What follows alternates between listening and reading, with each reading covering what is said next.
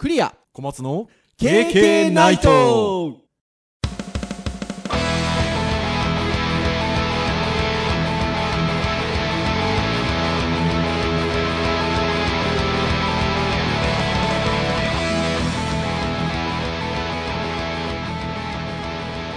KK ナイト。はーい。ということで第132回の配信となります。お届けをいたしますのはクリアと。はい小松です。どうぞよろしくお願いいたします。はいよろしくお願いします。はいということで私ですね先週、えー名古屋にちょっと行きまして。お仕事で。お仕事で。デジタルハリウッドが、まあ、提携をしているあの専門学校さんがあはいはいはい。あるんですよ。で、まあ、動画教材を使ったカリキュラムを、この春からかな、4月から新年度から活用されるということで、まあ一応その動画教材に私が出とるもんですから、はい。在校生に授業をするかと思いきや、違ってですね、オープンキャンパスに、呼ばれまして。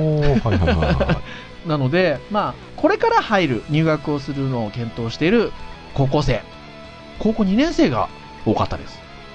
あと、その5府県に向けての授業ということで、ちょっとね、あの、フォトショップを触るような感じの授業をやってきたんですけど、あの、普段から私、大学でも授業してるので、あの、若い人たちにはね、あの、接してるつもりでいるんですけど、はい。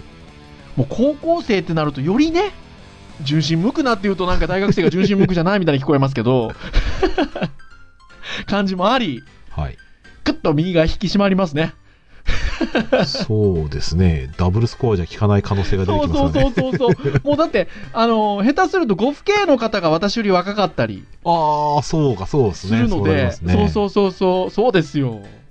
5府系の方もどうぞ参加してくださいって言ってね、参加してもらってましたけど。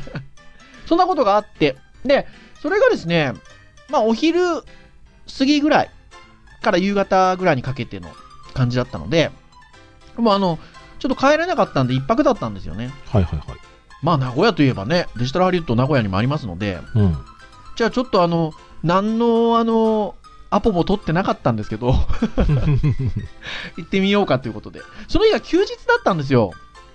祭日。はいはいはい祝日。はい祝日だったんで、学校やってなかったらまず、デジャリやってなかったらまずいなと思って調べたんですよ。はいなんかセミナーとかが入ってたので、うんおこれ空いてるぞと。で、空いてるんだったらじゃあ行ってみようと。行ってですね、そのセミナー見てきちゃいました。いや、これからね、ウェブデザイン業界を目指す人のための未経験者の方に対してのセミナーだったんですけど、勉強になりましたよ。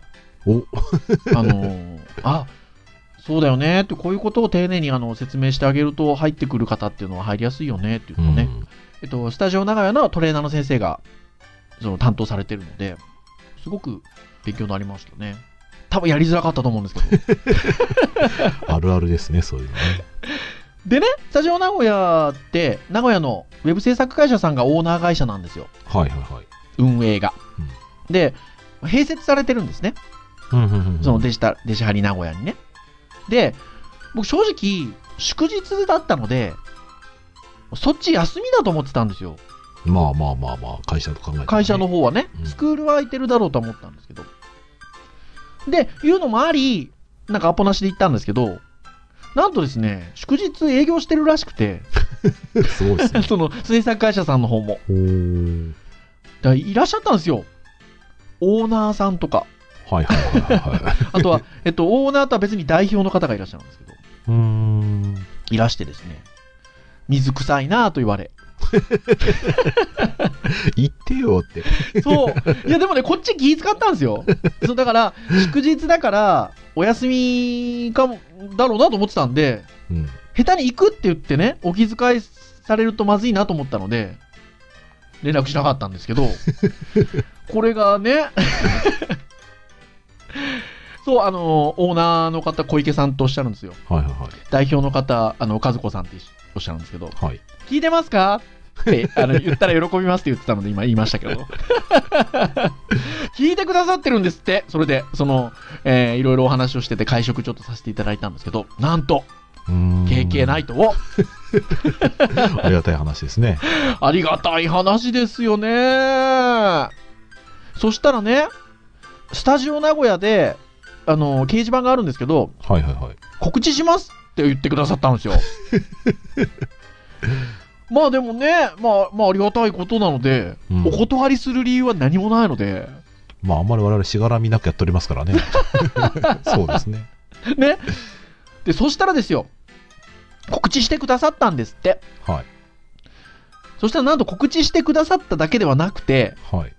えースタジオ名古屋の教室の BGM 今まで有線流してたらしいんですけど、はいはいはい。KK 流してるんですって、今。斬新だな だ何から、事かと思こ。れ多分、スタジオ名古屋の皆さん、今聞いてらっしゃいますか生放送じゃないですよ。っていうね、状態になってるということで。ねえ、どうしましょうね。私ども、あの、ウェブの話だけしてるわけじゃないのでね。うんむしろあんまりしてないかとして。っていうのはありますが、まあでもね、ちょっとなんでしょうね。変な話、息抜き的に聞いていただいてもいいじゃないですか。まあそうですね。まあその、もともとのあれとして、そのラジオっぽい感じで、あの、ながら聞きでも気気軽に聞いていただけたらっていうので始めてますので、はい。まあそういう意味ではありがたいかなというところで。ちょっとね、あの、うるさいようだったら止めていただければいいので、うん。はい。というところで、えー、もうスタジオ名古屋で今、デジハリの流れてるということですが、はい。じゃあ、なんかこんな話をしたら、ウェブの話をすんのかなというところなんですが、私ども単性を取っておりまして、真面目ですね。あの、今日のターンはね、残念ながらね、あの、ガジェットハードの回なんですよね。はい。まあ、しかもね、ウェブの回って言っても別にウェブ制作じゃない回もありますからね。っていうところがありますので、ちょっとね、そういった系の話をしていこうかなと思うんですが、私ね、福岡で勤務をしてるときって、自宅勤務なんですよ。ああ、まあそうですね自。宅でお仕事してるんですけど、でそうすると、まあね、東京、福岡2拠点でお仕事今してるので、そういう移動があったりとか、まあ、東京で授業やったりとかしてるときはね、かなり体を動かすんですけど、まあ、ある意味、自宅だと、まあ、お仕事ちゃんとしてるんですけど、うんあの、こう移動したりとかが少なくなるじゃないですか。ああ、そうなりますね。で、ちょうど今、あの、春休みの時期なので、はい。福岡勤務がちょっと多いので、うん。あの、普段に比べると。生き生きでそうすると、ちょっと気を抜くと、そういうちょっと、運動量が足りないうん。あの、普段よりね、足りないっていうことになるので、あの、お仕事終わった後に私の家の前があの、でっかな、でっかい公園なので、うん。ウォーキングするようにしてるんですよ。はいはいはい。最近。で、なぜそんなことをするのかというと、アップルウォッチ。1年前、誕生日の時に買って、つけ始めてそうですね。そう、つけ始めて1年もう1ヶ月、2ヶ月ぐらい経つんですけど、はい。これがね、いろいろ知らせてくれるんですよね。うーん。その、普段だったら、これぐらい動いてますよっていうのを最近の、おあの、アプローチの新しい OS だとそういうことまで言ってくれるんですよ。前からって今もあるのは、1時間に1回必ず立ちましょうっていうのをアナウンスしてくれるんですけど、うん。最近は、あの、いつもよりペースが遅いですよとか、メッセージくれるんですよ。あとは、は、基本的にムーブっていう、動いてる時間と、あムーブっていうのは、えっと、カロリーが出るやつですね。はいはいはいはい。と、エクササイズっていう、こう、多少ちょっとこう、早歩き程度の動きをえ何分やってるかっていうのをカウント取ってくれて、あと、スタンド、うん。1時間に1回立つかっていうのを、この3つがリングになるんですよ。統計ずっと取るんですけど、毎日。うん。でね、あのーそれそれぞれ言ってくるんですよ。今これは足りてて、これ足りてなくてとか。で、それをね、時計なんでずっと毎日つけてるので、はい。やっぱり、今日は足りてないなって言われたら、やっぱ歩かなきゃって思うわけですよ。まあそうですね。普段と違うのを気づかせてくれてるわけですよねう。ーん。なので、その目に見えて、じゃあ、ね、編集会議の時に小松先生にアプローチつけてて健康になりましたかって聞かれたんですけど、はい。あのーそう聞かれて、いやー、健康になりましたよって自信持って言えるかというとね、そんななんか極端に目に見えてってことはないんですけど、うんただ、そういうのを意識して歩くとかね、あの電車乗った時にちょっと歩く量が足りてないなと思ったら一駅前で降りて歩いたりとかもするんですけどうん。それでやっぱりこれアップルウォッチつけてるからかなっていうのは非常に大きくてですねうーん。それで言うとなんか健康系のガジェットってまあいろんなものがあるじゃないですかありますね。であのアップルウォッチの話をするとですね周りの人にはい。いいなって言われるんですけどうん。ただ値段がなって言われるんですよ まあそうですね。いろいろありますね。はい。そう。で、まあいろいろ見ると、運動系のガジェット、健康系のガジェットって、えっと、たくさんやっぱ今出ててうん。っていうのがあるので、まあ今回ガジェット会っていうのもありますので、はい。ちょっとその辺の運動系とか健康系のガジェットをいくつかピックアップしてお話をしていこうかなとはい。いうところですよ、今日。うん。そんな感じでよろしいですか？よろしいですよ。健康になりたいですからね。そう。ってな感じなので、ちょっとその辺の話をしてみようかなというところでございます。はい。でですね、ちょっと面白いページがというか、ありまして、えーこれはみんなのライフハック、ダイムさんというウェブページがありまして、2017年の11月9日の記事、はい。半年ぐらい前ですかまあ4ヶ月ぐらい前ですかね。うん前ですかね、記事なんですけど、えー iPhone でも Android でも使えるスマートウォッチを価格別に一挙総まとめという記事がございます。まあ、例によって、あのー配信中に紹介をしているページなどは KK の公式サイトで URL などはシェアさせていただければなというふうに思いますが、えーまあ、今申し上げた通り価格別に一挙総まとめなんで、あのー安い順番にねうん。結構な数結構な数ですね。20個まではいかないかな。でも結構ね、10個以上20個ぐらいあはるんじゃないですか？ね、紹介がされてますね。でいうと、えっと、一番最初に出てるのがなので一番安いんですけど、ファーウェイですよ、今をときめく。おー中国のね。ね、スマートウォッチも非常に評判がいいですが、あスマートフォンね、スマートフォンも評判がいいですが、えーファーウェイさんが出しているファーウェイフィット。1万5800円と書いてありますが、多分まあいろいろね、あの、アマゾンだ、なんだ、価格 .com だ調べるともうちょっと安く手に入ったりもするのかなっていうふうに思うんですが、うん。まあ1万円半ばぐらいですよ。うん。の金額で、まあ先ほど私が言ったような機能は基本的には備えてます。うん。心拍計取れたりとか、ランニング状態取ったりとか、睡眠状態をモニタリングしたりとか、えっと、5気圧の防水で泳ぎながらつけられたりとか、もうその辺の機能っていうのは基本的にはついてるという感じですね。うん。そうですね。うん、だから、変な話、私はアップルを、まあ、アップルが好きなんで、半ばアップルウォッチから入ってるようなところありますけど、はい。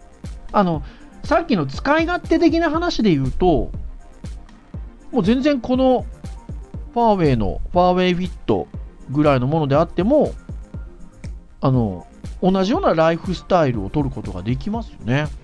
まあ、そうですね。健康系のやつだけにフィーチャーしちゃえばそうですね。うん、だと思います。まあ、何かアプリを入れたりとかっていうのはね、うん。まあ、なかなか難しかったりはするかなっていうふうには思いますが、とはいえ、なんかじゃあ私、このアップルウォッチでゲーム系入れてやってたりするかっていうと、やっぱウォッチには入れてないので、はあ。あれはどうですか？プレプレゼン系とかには使えないですか？あ、プレゼン系とかのね、操作系とかには使ってたりはしますけど、うん。うん、そのあたりはね、多少ありますけどね。あと、シャッターとかね。あ、そうそうそうそうそうそうそう。でも割と大きいのはやっぱり結構この健康系だったりするかなーっていうやっぱ気はしますので、うん。そういう意味では、これはおお手頃でいいんじゃないですかね。うん。しかも、その見た目が割と時計時計してて、そうですね。そう、えっと、一応、まあ最長で6日間ぐらい充電持つのかな。なので、1週間に1回ぐらいの感じで充電すればいいような感じの使い方ができるので、まあ、アップルウォッチだと1日ぐらいですか？1日ですね。まあ、うん2日ぐらいは持つんですけど、なんとなくもう僕は癖で、1日その日が終わったら充電台に置くようにしてるので、そんな感じの使い方ですね。うん。でも、その使い方、そう、アプローチはだから、なかなかそこ、それで言うと厳しいのは、睡眠のログは取りづらいんですよね。あなるほどね。つけっぱなしがそうか。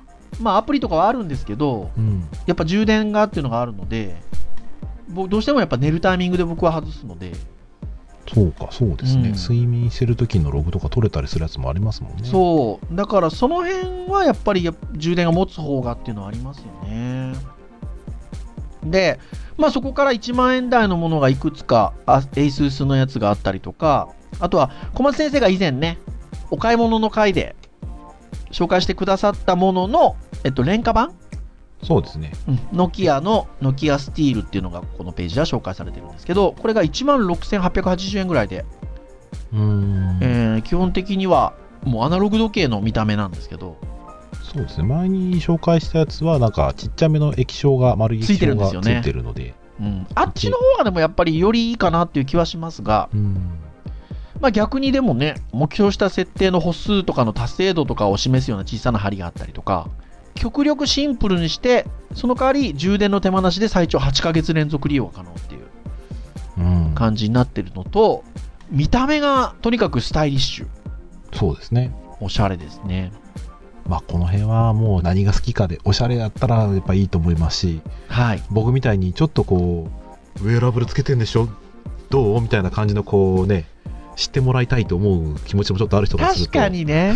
時計し時計時計しすぎて誰にも気づかれないっていうね。確かにね。そうでその後は今度2万円台でフィットビットが来たりとかはい、フォッシルのやつが来たりとか有名どこがやっぱ出てくるんですけどうん、でだんだんだんだんページディーゼルとかになってくると3万円台になってきたりとかソニーとかね。うん、3万円台になってきてってなってくるともうだんだんアプローチと同じぐらいの値段にだんだんなってくるんですけど。ただ総じて言えるのはやっぱここの1年1年半ぐらいのトレンドですかね。スタイリッシュになってますよね。うん、そうですね。見た目が、まあ、安いものであれ、価格帯の高いものであれその、まあ、割とさっきの小松先生の話で言うと逆逆言ってますけど すごい時計ライクっていうかなものの方が増えてきてる感じがしますね。だからなんかよりコンピューター色がちょっと弱いと言いましょうか。そこからするとアップルウォッチはちょっとコンピューター色が強い感じがしますけど。そうですね。だからうん。まあ、一般の普段使いの時計でこういった機能がついてますよっていうなんかアプローチ的にはこう近づき方は逆な感じはね。しますけど、うん。こういうの望んでる人がまあターゲットなんだろうなって感じはしますよね。しますよね、うん。なので、なんかでもやっぱ、なんとなくやっぱスマートフォンは皆さん持ってるので、うん。こっちなのかなっていう気も若干はしますね。うーん。機能を絞って、時計として、まあ常に身につけるっていうことは、でも意外と僕は大やっぱ大事だと思うんで、はい、さっきの話で言うと、冒頭の僕のアップルウォッチ話で言うと、うんそのなんか、意識せずにつけ続ける感じは大事かなっていう気はするので、まあ僕はあれですけどそんなね時計趣味としてね集めてるわけじゃないんですけど。はい。時計趣味で集めてる人ってやっぱりそのやっぱり服装とかに合わせて変えると思うんですよね。はいはいはいはいはい。そうすると実はこういう風なウェアラブルなものって常にこう活動系としてつけるものとして考えた場合うに、ん。やっぱちょっとこう服装が合わない感じのものが増えそうな感じがするんですよね。ああ、なるほどね。デジタルだとやっぱりそのなんかスポーティーな感じのイメージはありますけど、はいはいはい。やっぱスーツとかね着るような仕事の人はやっぱなかなか人によってはぶつかっちゃう感じがするので、まあそうですね。まあ、そういう意味だとなんか同じようなメーカーでなんかね複数そういう使い分けができるようなものがあればいいんですけどね、まあ、両方使える系が多いとは思いますけどねうん。なんかでもその辺のバランスはそれこそ、ノキアのあの、小松先生が以前取り上げてくださってたやつとかでもいい気がしますけどね。でパッと見普通の時計だしでもよくよく見るとちゃんとデジタルもあるのでうん。で、スーツにも合うし、そうですねみたいなね、バランスは確かにいい気がしますね。そんなところでもありますが、まあね、私どもなんでじゃあこんな話してるかっていうと、やっぱね、おっさんじゃないですか。そうですね世間言うところのおっさんですねおっさんだからやっぱいろいろ気になるわけですよね。体のね健康を。気にしないといけない年ですからね。そうそうそう。それで言うと、アスキーデジタルのページにですね、これもちょうど2017年11月5日の記事なんで、まあちょうど4ヶ月、5ヶ月ぐらい前のはい。記事なんですけど、えーおじさんも痩せたい。IT ガジェットを駆使して年内に 10kg ダイエットする技ということで、うん。えーガジェットを使って痩せようというところであるんですが、まあ、タニタの体重計ですよ。はい。いいですはいね。タニタン体重計ね。これ先生持ってらっしゃったりします？いや、欲しいけど、ね、実売で5万ぐらいしますよね、これね。しますね。5万ぐらいって書いてありますね。いやー、なかなか手が出せませんね。うちタニタのは残念ながらないんですけど、あの、こういうね、体組成計っつうんですか？はいはいはい。こう、筋量とか体脂肪率とか出るタイプの体重計はい。あるんですよ。なんと。あるんですね。あるんですけど、使ってないですよ。うん私ね、あの人生で一番太ってた時期が、あの結婚した時ぐらいが一番太ってたんですよ。ああ、そうなんですね。だからもう十何年前なんですけど。で、そこからですね、えっと、20キロ弱ぐらい痩せたんですよ。おー、すごい。で、えっと、ちょっと少しだけ戻って、で、ずっとキープしてて今があるんですけど。で、要は、その結婚して、その20キロ弱ぐらい痩せたんですけど、なんかあんまり運動だどうとかっていうことじゃ実はなくて、はいはいはい。あの食事をやっぱ奥さんが気を使ってくれてですね、うん。っていうところが一番大きいんですけど、あとあの甘いものとか食べようとしたりとか飲もうとした時に、奥さんの視線が痛いっていうのがあったんですけど、うんあのその時にはその体重計使ってたんですよ。で、ちゃんとね、レコーディングしてたんですよ。何キロ、何キロって。はい。やっぱでもこれが大きい。意識をすることが大事だっていうことで言うと、こういう体重計はやっぱ大事ですけどね。大事ですよね。うん、そうですね。今、自分がどのくらいの体重で、これをしたら今どれくらい減ってるかとかって、つけ続けてる時は分かりますからね。うん。そう。だから、まあ別にタニタのものじゃなくても、そういうこういう体操整形じゃなくても、普通の体重計でもいいと思うんですけど、うん。つけるのはめんどくさいんですよね。つけるのがめんどくさいんで、こういうのを使うと楽、いいんですけどね。ただ、そういう、やっぱり、目に見見え、見る、可視化するっていうのはやっぱ大事なんでしょうね。そうですね。うん。うん。普段やっぱり意識せずに、長年、こう、やり続けちゃうことで、結果的にどんどん悪くなっちゃうっていう感じだと思うんで、うん。変わってることをちゃんと明示的にするのは大事ですね。そうそうそうそう。だから、やっぱそこはすごく体重は大事ですよねっていうところで言うと、その次に今度ね、あの、この方。血圧ですよ、今度は。はい。血圧もね、この方の場合はダイエットを決意した理由が血圧ということで、うん。えーそこをちょっと調べていこうということで、今度はオムロンの上腕式血圧計。チューブレスで血圧を計測してくれるデバイスがあるということで、はい。Bluetooth 対応でアプリにもデータ転送できるということなんですが、まあ、血圧も確かにね、まあ、そう同じですよね、結局体重とね。はい。あの、まあ、測り続けることによって、可視化することによって、しっかりと安定させていくっていうことがはい。大事なのかなと思うんですが、なんかあれなんですってね、小松先生、オムロンじゃないですけど、血圧計をお持ちでいらっしゃるんですってね。あのー僕のやつは安いやつなんで、あの、Bluetooth は一切ついてないんですけど、でもチューブレスでしょ？チューブレスですよ、こういう腕腕につけるタイプね。まあ私たちね、ビデオ通話で収録してるので、見えてますけど、勝手にあの白いと思ってた、え黒いと思ってたんですけど、白いんですね。そうです。はい。どこのメーカーですか、それ？これパナソニックですね。ほー。これね、安いやついろいろ探したんですけど、はい。なんか逆に安いやつで海外のやつとか不安になっちゃって、はいはいはいはいはいはいは なので、まあ、あの、日本製のやつで、い。うん。レビューもそこそこちゃんとしてるやつを選んで、へえ。それ、変な話ですけど、やっぱ血圧が気になったんですか？あの、健康診断で、やっぱりちょっとその、判定が、まあ、めちゃめちゃ悪いわけじゃないものの、ほちょっとい一個ちょっと信号手前みたいな感じで出たので。どれぐらいの時間で測れるもんなんですか？30秒から1分ぐらいですかね。30秒から1分ぐらい？じゃあこんな話をしてる間にも測れちゃったりするんですか？ポチッと。お。おなんかウィーン言うてますよ。空気が入ってる空気ですよね。圧力かけるんですよね。そうだからこれねただ本当はね肘とかに巻くタイプなら正確に取れる話もあるらしいんですけどはははははまあ簡易的なやつなので割とあの手首で取るタイプのやつ。なるほどなるほどなるほど。だ人によってはちょっと高く出ちゃうかもしれないんですけどうーん。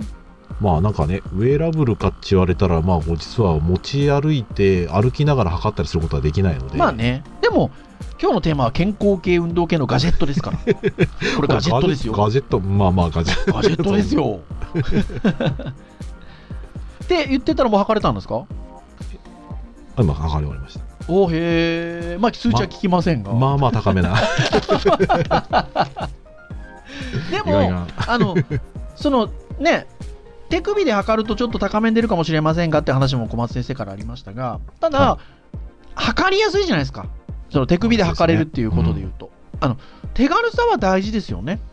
そうですね。あの病続けるっていうあるこう肘を入れるタイプのやつは割としっかり測れますけど、うん。あれはやっぱちょっとね家に置くのなかなか大変です大変ですもんね。そうそう。だからやっぱりこう恒久的に続けていくっていうことで考えていくといいですしまあ先ほどからお話ししてたようなスマートウォッチとかがねうん。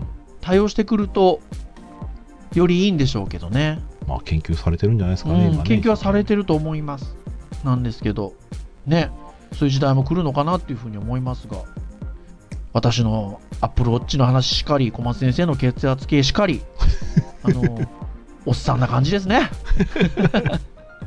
大事大事ですか？らね大事です大事。です、はい、てなところではあるんですがいくつか結構健康系とか運動系のガジェットで面白いものがあの別のサイトなんですけど紹介がされていたのでちょっとその辺も見ていきたいというかお話をしたいんですけどはい今度あの週刊アスキーの方のウェブサイトでこれもでも2017年11月7日このなんかあったんですかね。なんですかね。そう、えっと、紹介されてるんですけど、えっと、ウエスト、食事量、カロリー、移動距離などを測れるベルト型ガジェットということで、うーん。ベルトで体型と健康を管理できるということで、ベルトですね。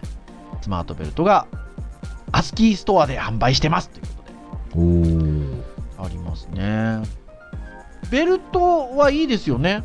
それこそいいですねあの必ずつけるんで、そうですね必ずつけますねそう、つけるし、あとは、福井がは測れるっていうのがいいですね。測れちゃいますねねえ はい。いや、これは非常にいいなと。で、Bluetooth でスマホに転送されるので、アプリから、えー簡単に確認可能とうんいうことですね。で、アプリでは日々のアドバイスや直近7週間の変化を表したグラフを表示できますと。Android にも iOS にも対応していると。そうですね1回の充電で30日間の使用が可能と。いやー残念だな僕の今のスマホ古すぎて OS が対応してないあ、本当ですか ?4.4 以上じゃないんですか？4.3ですねあら、惜しいですね。もういい加減本当買い替えないと本当まずいな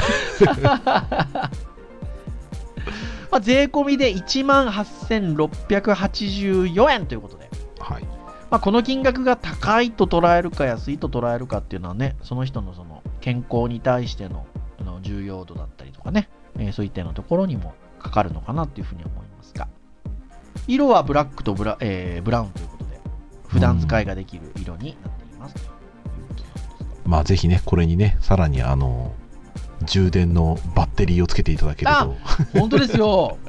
モバイルバッテリーの回でね、ベルトがあるよって話をしましたけど、そこも兼ねていただけるとね。どんだけ重いんだって話だった で、その重さによって体重が下がっていくというね。そうですねというのもいいのかなというふうに思いますが。で、別のね、ガジェットでちょっと私ども気になるものがあって、はいこれちょっと安かったら欲しいよねって話をしたんですよね。はいあの、なかなか健康系、運動系のガジェットっていうと、ここに行かないんですけど、うんえー実はこういう記事がありました。えっと、先ほども紹介したみんなのライフハックダイムというページで、2018年2月、今年の2月ですね。1ヶ月半ぐらい前。2月5日の記事で、匂い対策の切り札。世界初の体臭を可視化するガジェット、クンクンボディ。発売と。いうことですよ。いいですね。私どもね、加齢臭。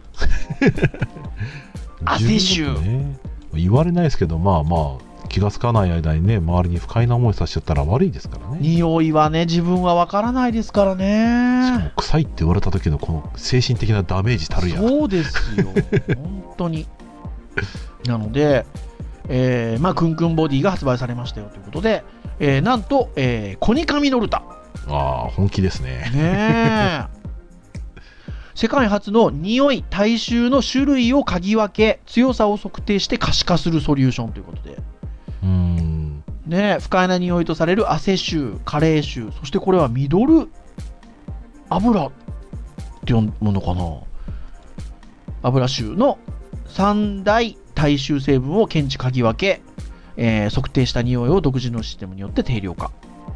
こんなのあるんですね。ねえなんかね、マンダムさんはい。の調べだと、職場で気になる身だしなみ1位が匂い。気になるが最もし指摘しにくい身だしなみも1位という。匂い。ここをしっかり可視化しましょうね。なんだこのミドル刺繍というのは。ねえ、なんでしょうかね。ただね、3万円なんですよね。そうなんですよね。税込みね。うん。なかなか難しいとこですね。3万あったらアップローチ、そうですよ。もしくは、3万あったら逆に可視化するっていう考え方もありますけど、あの、もう少し安い、安い、その、香水だなんだってね、うん。あの、そっちで気使うっていう手もありますもんね。ああ、まあね。可視化されて、おお、俺匂い出てんじゃんと思ったら、そこ対策するわけですからね。まあまあそうですね。まあどっちにしろ今自分がね、無意識的に放ってるものがどういうのかはちょっと気にはなりますけど、ねえ。まあまあ気にし始めて私、まあしょうがないので、普段から気をつけます。そう。でもね、あの、さっきね、耳の後ろとかって言いましたけど、頭、耳の後ろ、脇、足、うんあの、測定したいところに向けると。ちょっとあの、怖いような測定して、したいような感じがありますね。まあまあね、ちょっといじめにならない程度にコミュニケーションツールとして、ね、使えたらいいなと思いますけど、ねえ。そう、なので、まあ、こういうちょっと健康系のガジェットもありますよというところではい。お話を差し上げましたが、最後は、ちょっと未来っぽい感じもあるなっていうので、えっと、ここをちょっと紹介したいんですけど、えー日刊スパ。これちょっと雑誌のスパさんが多分やってるんでしょうかね。はい。そうですね日。刊スパさんの、えーちょっと1年弱ぐらい前ですね、2017年5月28日の記事なんですが、えー心の健康、集中力、ストレスも測定できる最新ヘルスケアガジェットの世界という記事がありまして、はい。ここで紹介されてるのが、なんかちょっと近未来っぽいなっていうのがあって、うん。ちょっと紹介したいなっていうところなんですが、ガジェットが3つ紹介されてるんですよね。で、1つ目が、えー集中力を測るスパイアという名前のガジェットなんですけど、えーこれどういうガジェットかって言いますと、えー腹部の動きを感知して呼吸の変動を測ると。まあ、緊張状態にあると呼吸は速くなり、リラックス状態だと遅いということで、集中状態というのはその中間であると。なので、えー緊張状態になると、スパイヤーが振動して深呼吸をしろと教えてくれるので、緊張状態をリセットできると。お、いいですね。ねえ。1万6280円。参考価格ということではありますが、まあ、非常にいいなという。うん。あり、あり、ありです、ね。ありですよね。その、あの、アップローチも、深呼吸しましょうっていうのを時々言ってくれたりするんですけど、多分、この辺の呼吸が荒くなってるなっていうのを測って言ってくれてるんだと思うんですけどね。うん。まあなんですが、なんか、あのーまあ、これまで紹介してきてたものもそうなんですけど、こういうふうにちょっとなんかこう絞った形うん。で、なんか使うっていうのは、でも分かりやすくて非常にいいんじゃないかなっていううん。気がしますね。やっぱね、自分の無意識の部分を知れるっていうのはやっぱ強いですよね。ね強いですよね。2つ目に紹介されているのは、オーラリングと呼ばれる、えー指輪ですよ。うん。リングなんですけど、これはズバリストレス度を測るガジェットということで。で、どういうガジェットかっていうと、この製品が新しいのは、心拍数を測るっていうのもよくあるじゃないですか。はい。まあ、アプローチも測れるんですけど、これ、心拍数ではなく、心拍変動を測定しているっていう。まあ、平たく言えば脈の乱れを測っているっていうことなんですけど、えー脈拍というのはストレスが多いほどリズムが一定になるものなんですって。えー 逆かと思って。ね、逆かと思いきやね。なので、まあ、日々のストレス度が数値化で、数値で示されるので、気づかないうちに溜め込んでいるストレスを可視化してくれると。これいいですよね。うん、なんかね、自分のその心拍数がこう、どう変わって、で、それがこう、あ今俺ストレス溜まってるんだとか、うん。ね、あの、ちょっとこう変えたら良くなったっていう、なんかその、自分のね、い意識しないところやっぱり情報をこう知れて、変えるトレーニングができるかもしれないっていやー、いうのがあるほんとそうですね。あとは、まあ、ちょっとお値段的には公式サイトで、えー買うんですが、えっと、日本への発送もかということで、えー299ドル。